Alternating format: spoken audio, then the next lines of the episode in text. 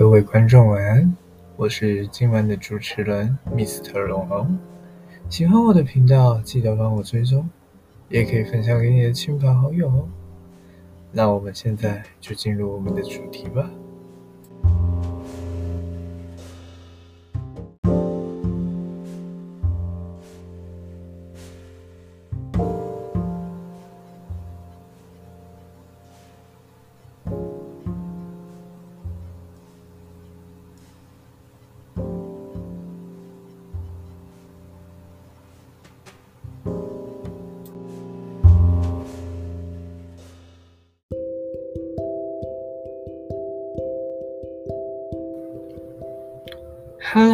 各位观众，大家好，欢迎来到美睡意，我是主持人 Mr. 龙龙。经过上集的节目呢，希望大家或多或少都能了解新媒体素养的历史和发展。那么今天呢，我们要来进行的是新的节目系列，没事来找茬啦。那么这系列呢，我们主要是利用一些网络剧、电影或是一些时事来做探讨，从而从中讲述一些社会媒体事件，甚至是对于网络犯罪等等的因果关系，以及反思如何去避免。第一集呢，我们来说说最近热门的一部韩剧，噔噔，《地狱公使》。这部最近才在 Netflix 热映的一部影集，是由《世速列车》的导演和知名网漫作家的一部新作，其中讲述了一个超自然现象导致人类社会变革。这部戏呢，有被誉为邪教的新真理教，以及韩国的警察方、律师事务所的律师方，以及网络团体建促所组成。而剧情分为了上下部分，上半部就在讲述这件事情所带来的影响，以及事件如何影响到全国人民。让社会体系在一夕之间改变了如此之多。那么下半部呢，就在讲述发生了这些事情后的世界，以及如何将社会给矫正回来。那当然，后面的内容会有一点点的暴雷内容啦。如果还没看过的朋友，请您斟酌观看喽。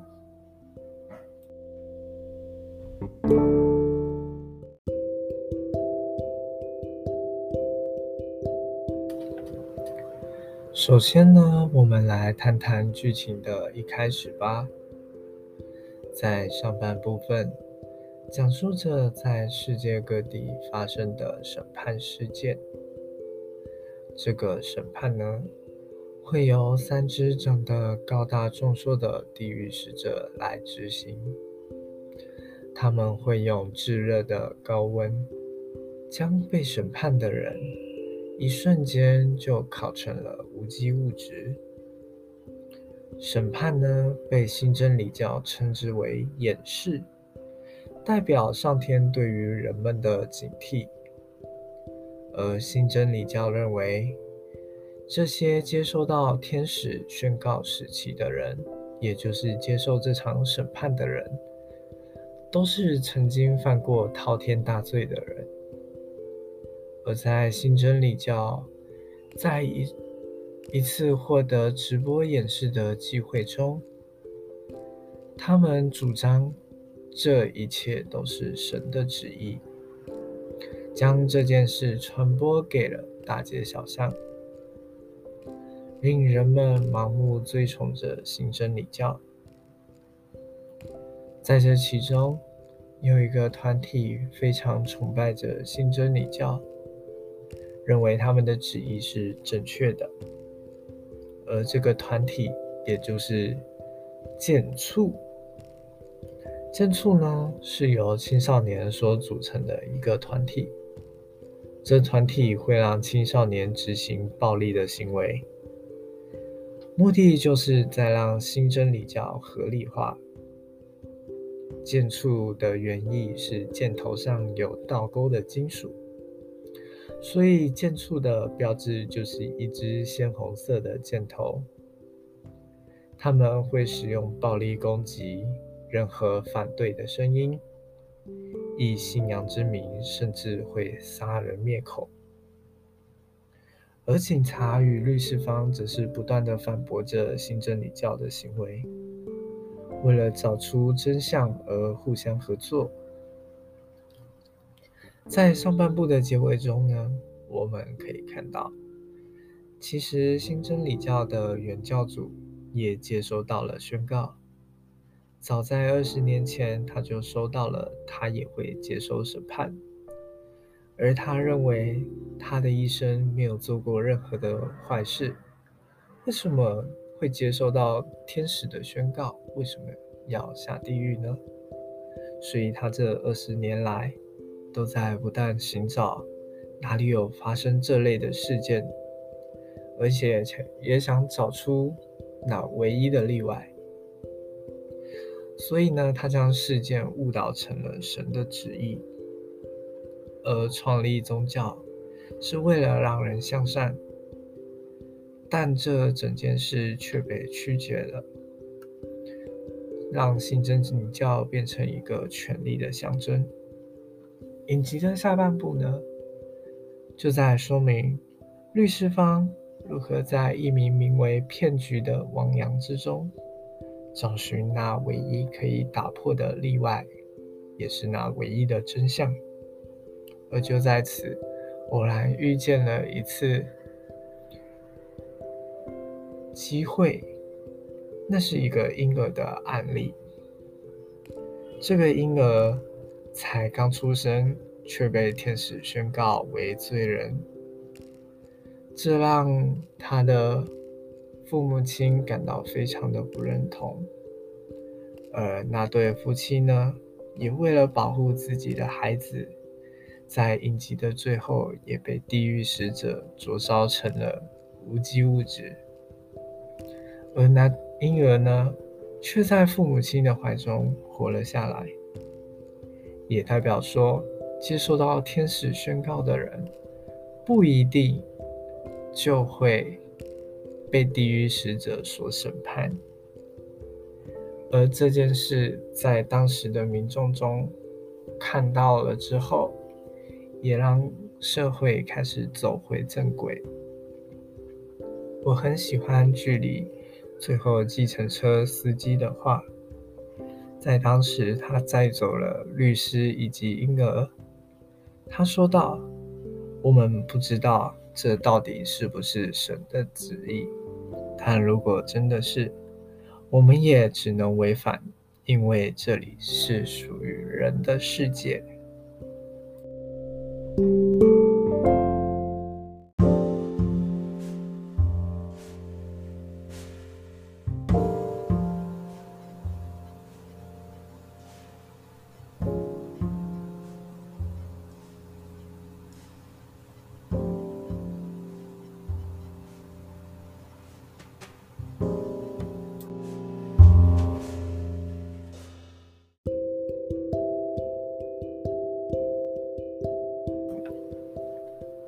接着，我们来说一下这部影集对于媒体素养和网络犯罪有多大的关联吧。首先，我们来说一下新真理教。宗教到底算不算一种大众传播媒体呢？我认为是的。虽然没有像手机，甚至报纸。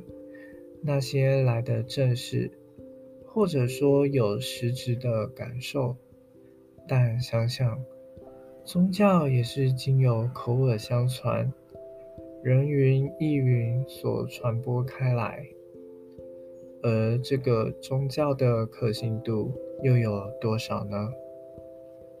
可以看到，在剧中有着掩饰的实力。所以人们的相信度也会比较高。而后有了剑簇这个团体的诞生，他们就是新真理教的阴暗面，可以从里面看得出来，这是一群盲目追随的触法少年。他们仗着自己的年龄，所以可以去做一些违法的事，而在这其中。有一个直播主，借着建筑的名义，在网络上大肆宣传着受到宣告者的前科背景，有些则以污蔑，甚至是造谣，只为确立新真理教才是正确的基石。这也让许多人因此受到。一些影响，像是前半部的小说家，因为批评了新真理教，所以被剑簇抓去施以暴力。由此可知，网络的影响力在青少年族群中有多么大的影响。而在往后，这名实况主也是受到。了宣告，而他却认为自己是神的使者，不该被处以下地狱，所以他也就此隐退了。其中台面上的新真理教，也因为在原教主的死亡后，开始大肆宣传着自己新的理念，影响着大众和社会形态。台面下呢，则由建处去处理那些违背教义的人，而其中明理的人就是律师方了。他们懂得不被讯息洪流给淹没，不随波逐流，而是去探讨根源。而隐疾为生的群众和警察。也是因为看到了事情的真相，才知道自己一直以来都是被犯下了被媒体误导的错误，从而导致迷失自己。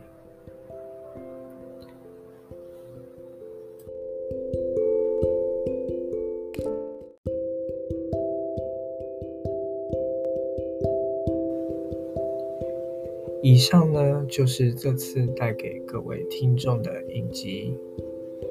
对于媒体素养又有什么关联？这部剧以网络造谣，甚至是网络诈欺，欺骗了社会大众，也彻底引出媒体教育对于青少年有多么的重要。盲目的追从，并非是正确的。而实事求是的精神，却能带给你正确阅听媒体的能力。那么，我们这期节目就到这了。如果你们喜欢这系列的话，可以追踪并帮我分享出去。谢谢你们的观看，那我们下期再会喽。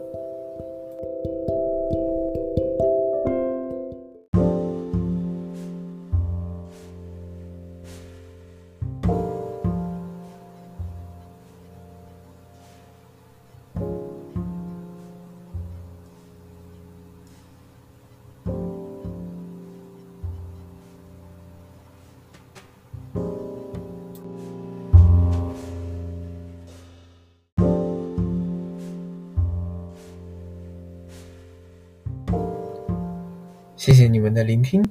如果你们喜欢没睡意的内容，可以帮我分享出去。你可以追踪我的频道来获取更多的消息哦。